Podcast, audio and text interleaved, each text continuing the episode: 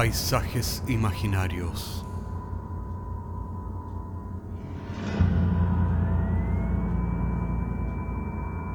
Una producción Cortés Rojas.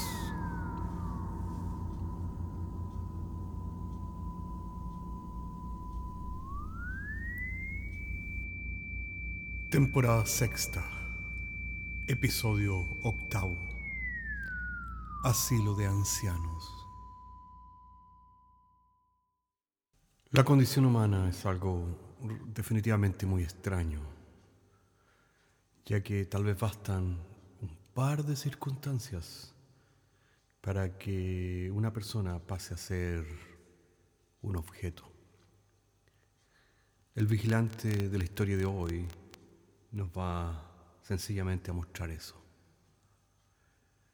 Advertencia, el episodio de hoy no es adecuado para menores o personas susceptibles porque contiene violencia y mal lenguaje.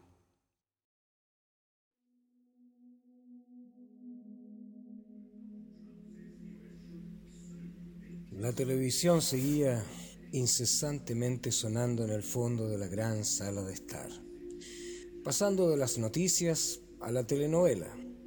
Los ancianos estaban sentados alrededor, pero sin poner mayormente atención. Algunos haciendo sonidos guturales o gestos extraños, como si se tratara de recordar algo que habían ocurrido en un remoto pasado. Otros intentaban leer el diario, sentados en los sillones adosados a las paredes o alrededor de algunas mesitas, donde también pretendían conversar entre ellos. La gran mayoría dormía al arrullo de las noticias, incesantes, en el entorno hipnotizador de la sala, mientras el vigilante nocturno pasaba por quinta vez por allí, dándole a los pocos viejos despiertos algunos empujones de advertencia para que dejaran de joderlo durante el turno.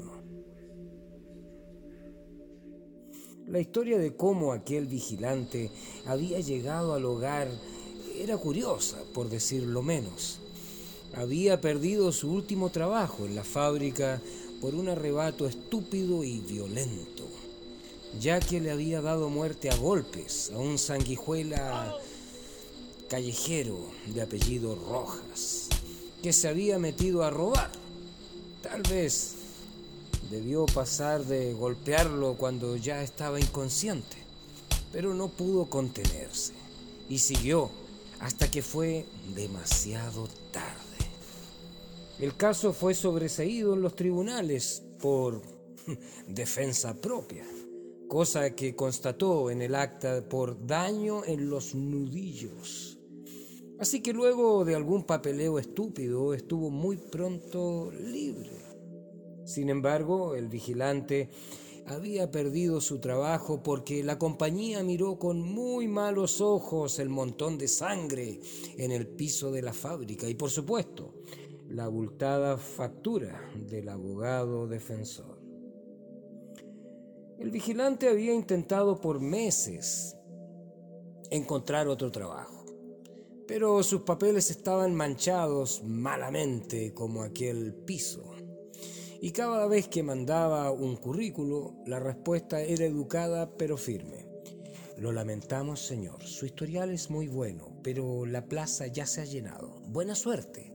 Que obviamente quería decir, no nos queremos complicar la vida con asesinos. Así que estaba desesperado pensando en qué era lo que iba a hacer, cuando vio el aviso en el cuerpo B del diario. Se necesitaba un cuidador nocturno para el hogar de ancianos de Nuestra Señora del Socorro, sin experiencia necesaria, aunque algún nivel de conocimiento en primeros auxilios sería una ventaja durante la selección. Aunque él no tenía ningún conocimiento en primeros auxilios, postuló por el cargo. Sabía que el tiro era muy largo, por lo que se sorprendió cuando recibió la llamada del mismísimo dueño del hogar que le dijo, Muchacho, el calvo tiene que llenarse lo más pronto posible y su experiencia me parece adecuada.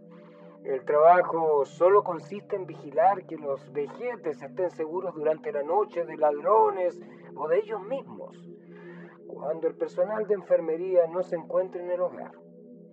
Cómo se las apañe usted en el cargo me tiene absolutamente sin cuidado, pero necesito que parta esta misma noche. Así que había finalmente tenido suerte.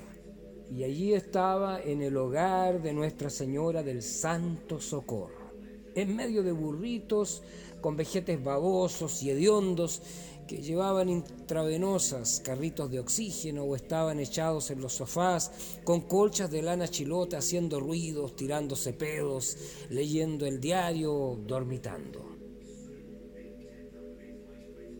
Al principio el vigilante se sintió bien incómodo con los ancianos. Algunos de ellos realmente olían muy mal. Tal vez debido a la falta de cambio de pañales, y la gran mayoría babeaba por el corredor, dejando un rastro como de caracoles en su paso. Al cabo de unos pocos días, como pasa con todas las cosas y los oficios más desagradables, el vigilante empezó a acostumbrarse. Y así empezó a ver a los ancianos como si más bien fueran objetos del inventario del lugar que tenía que vigilar. Finalmente, en términos de sus obligaciones, esto no era muy diferente de vigilar alguna fábrica o museo, y eso lo dejaba bastante más tranquilo. Fuera de los sonidos y el mal olor, los turnos eran fáciles y sin problemas. Algunas veces pasaban algunas cosas menores, pero en general el vigilante se las arreglaba bastante bien y la paga era razonable.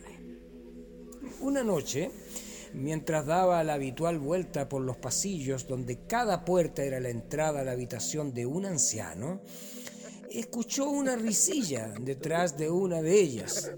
El vigilante abrió la puerta y se encontró a boca de jarro con uno de ellos sentado en el suelo jugando con sus propios excrementos. El vigilante pensó en el descomunal desorden y cómo le llamarían la atención por la mañana por no mantener el orden. Entonces lo vio todo rojo y le dio un par de buenas patadas al anciano que empezó a llorisquear asustado. Un buen puñetazo en la mejilla lo dejó inmediatamente inconsciente y el vigilante lo puso inmediatamente de vuelta en su cama. Luego de limpiar toda la mierda, salió de la pieza. Pero estaba preocupado, ya que sabía que nuevamente se había sobrepasado. Esta vez con un vejete. Nuevamente iba a perder su trabajo. Al otro día, el vigilante se presentó al hogar por la tarde, cuando todavía las enfermeras estaban tomando el té antes de irse y comenzara su turno. Preguntó haciéndose el inocente. Hola Lorna, eh, ¿cómo ha estado el día por acá? Lorna le dio una sonrisa y le contestó, todo bien y sin mayor novedad. Lo único es que el paciente de la 24 se debe de haber caído de la cama porque tiene un par de moretones serios en el rostro. Pero está bien. Le pregunté qué había pasado, pero como está completamente demente, no recuerda absolutamente nada. ¿Y tú? ¿No escuchaste nada durante la noche? El vigilante contestó haciéndose el ingenuo. Nada, Lorna. Eh, todo estuvo muy tranquilo y no escuché nada anormal. Bueno, ya sabes que muchos de ellos hacen un montón de ruido, pero nada como un golpe o una caída. Lorna lo miró asintiendo y le dijo, bueno, dejé constancia en el libro, pero no creo que haya que investigar más. ¿ah? Antes eh, que se me olvide, hay un paciente nuevo en la sala 14, la señora Gladys. El vigilante salió al pasillo y respiró aliviado se había salvado con mucha suerte porque el vejete estaba más loco que una cabra y no se acordaba de los sopapos y la cruda realidad era que a nadie le importaba. Nunca se había imaginado que iba a ser tan fácil vigilar este hogar de ancianos. Se acordaba de lo que le había dicho el dueño. Les importaba un carajo cómo se las apañara si todo estaba en orden. Así que podía relajarse y olvidarse de ser cuidadoso con los vejetes, ya que nadie les escucharía o les creería. Eran solo el inventario que se tenía que asegurar estuviera cada mañana en orden cuando llegaran las enfermeras. Y así, mientras pasaban los meses, el vigilante empezó a dormir durante los turnos y a preocuparse lo mínimo de los viejos para que todo estuviera en orden por la mañana. Si escuchaba algún ruido que lo despertaba, iba y le daba un golpe al vejete que lo había dado. Había mejorado su técnica de golpear y ahora no dejaba marcas o moretones y los pocos viejos que no estaban tan locos le tenían miedo y callaban aterrorizados por la mañana. Se había también encargado de callar, pero en forma permanente, al que más le molestaba con una almohada en la cara. Y desde entonces nadie hacía desorden o mucho ruido cuando él pasaba. Pero había algo que todavía lo tenía intranquilo. Gladys, la vieja nueva del 14. Gladys no estaba tan chiflada y lo miraba con algo que parecía una mezcla de cierto miedo y lucidez cada vez que pasaba cerca de ella. Poco a poco el vigilante se dio cuenta de que la viejita era un peligro, de que podría abrir la boca y de que le creerían porque no era tan mayor y se comportaba con lucidez y la vieja condenada siempre lo observaba desde su silla mientras tejía, con aquella mirada que lo ponía nervioso. Tenía que hacer algo con ella. Finalmente, una noche, el vigilante se acercó a Gladys, la miró y le dijo, ¿Por qué me mira tanto, señora? Gladys, que siempre estaba tejiendo con unos palillos largos y metálicos, se demoró un rato en contestarle pero finalmente respondió, usted me recuerda a mi hijo, a mi querido Gabriel, al que echo mucho de menos. Lo inesperado del comentario le causó gracia. La vieja estaba enternecida con él porque le recordaba a su hijo. El vigilante le respondió entonces, pero me imagino que él la visita de vez en cuando. Gladys lo miró con un par de ojos tristes y le dijo, oh, no, no, verá, Gabriel falleció hace algún tiempo. Estoy completamente sola en este mundo y nadie en realidad se preocupa por mí. El vigilante la miró pretendiendo una cara de respeto. En realidad no le importaba para nada a la vieja. Lo único era asegurarse que no lo delatara, pero no. Le recordaba a su hijo muerto y eso era todo. A partir de ahora tendría que tener un poco de cuidado y asegurarse que no lo viera repartiendo combos al resto de los viejos y todo seguiría normalmente. No tendría realmente que preocuparse por ella. Y así cada noche el vigilante esperaba que Gladys se fuera a su pieza, luego de tejer y guardar los palillos. De esa forma se aseguraba de que ni ella ni nadie lo viera abusando de los vejetes desordenados o ruidosos. De vez en cuando incluso conversaba con Gladys mientras ella guardaba el tejido, pretendiendo ser un guardia servicial y respetuoso de los ancianos. Una noche, Luego de propinarle varios golpes al paciente de la 15 dentro de su pieza, dejándolo llorando en un rincón, alzó la vista al pasillo y vio a Gladys que lo miraba. ¡Mierda! Había olvidado cerrar la puerta y finalmente la veterana lo había pillado infraganti. Lamentablemente tendría que hacer algo. Le daba un poco de pena porque en cierta forma se había encariñado con Gladys pero sabía que debía callarla para siempre. Gladys dio un alarido y corrió a su cuarto, cerrando la puerta por dentro. Vieja estúpida, pensó. Yo soy el vigilante y tengo todas las llaves. Sacó entonces lentamente el manojo de llaves. Tenía toda la noche para deshacerse de Gladys, así que no se apuró en buscarla, meterla y hacerla girar en la cerradura. Abrió la puerta y vio a la anciana sentada en el sofá con una mirada que no era en realidad de miedo, sino más bien de resignación. El vigilante se acercó lentamente y la veterana no se movió ni un pelo.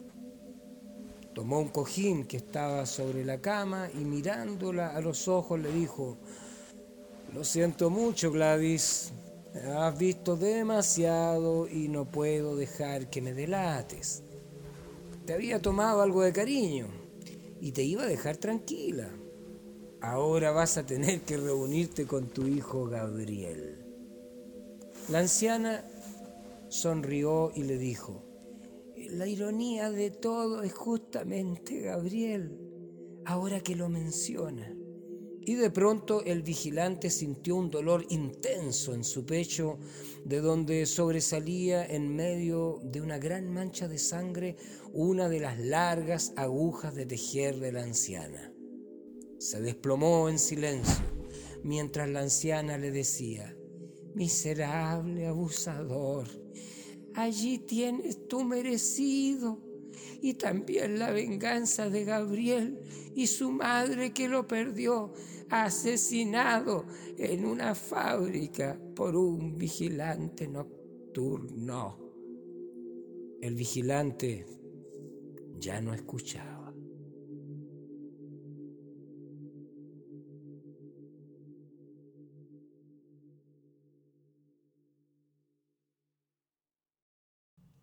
La señora Gladys pudo defenderse y vengarse de un abusador, pero esa es en realidad una excepción.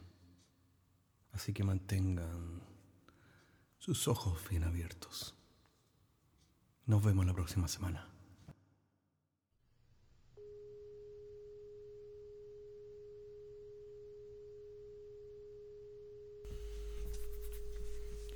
Paisajes Imaginarios es un podcast semanal que se distribuye con una licencia pública general.